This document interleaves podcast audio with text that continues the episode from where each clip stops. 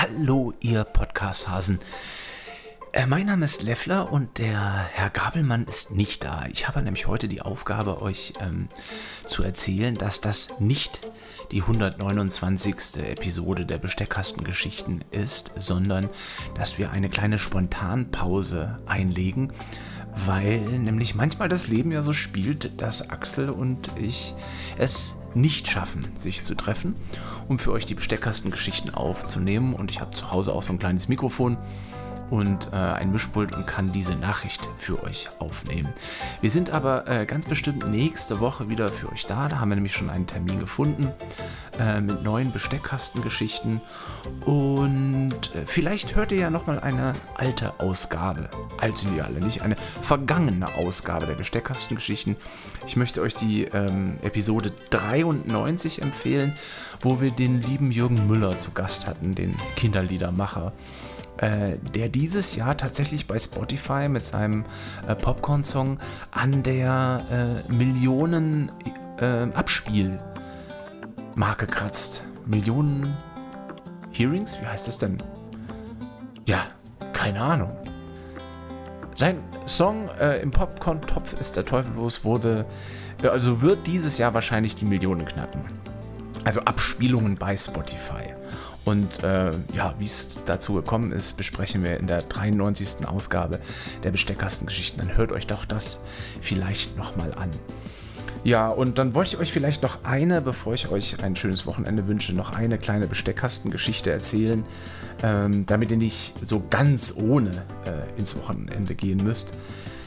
Es ist ja dieser Tage so, dass ähm, äh, ja, es schwerfällt, Nachrichten zu lesen und zu schauen und von allen Seiten der Welt gibt es die eine oder andere äh, Hiobs-Botschaft und man traut sich ja gar nicht mehr, ähm, Zeitung zu lesen oder ähm, Nachrichten zu gucken. Und ähm, wenn ich so morgens quasi noch halbtot mit Kaffee so durch die Nachrichten swipe, ähm, kam doch jetzt eine Meldung, die mich dann doch schmunzeln ließ. Und die will ich euch doch mal dann auch vorlesen.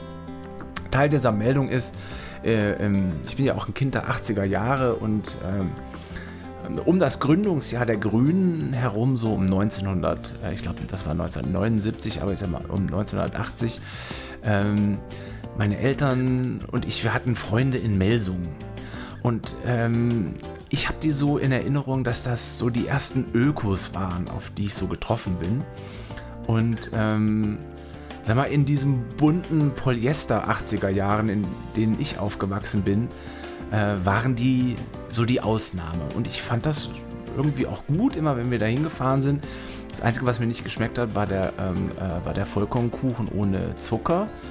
Aber ähm, die, das waren die ersten, wo ich Birkenstocks an den Füßen gesehen habe und ähm, diese quasi auch selbstgestrickten Pullover. Also das, was in den 80er Jahren optisch zumindest äh, jemanden so als Öko auszeichnete. Und ich war da sehr gerne und ich ähm, ja, habe das aber auch so identifiziert. Und das so mal waren meine ersten Begegnungen mit Birkenstock.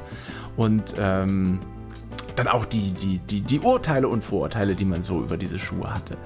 Und ähm, jetzt letzte Woche ähm, äh, swipe ich so den Spiegel durch und lese Börsendebüt von Birkenstock gefloppt. Enttäuschung in New York.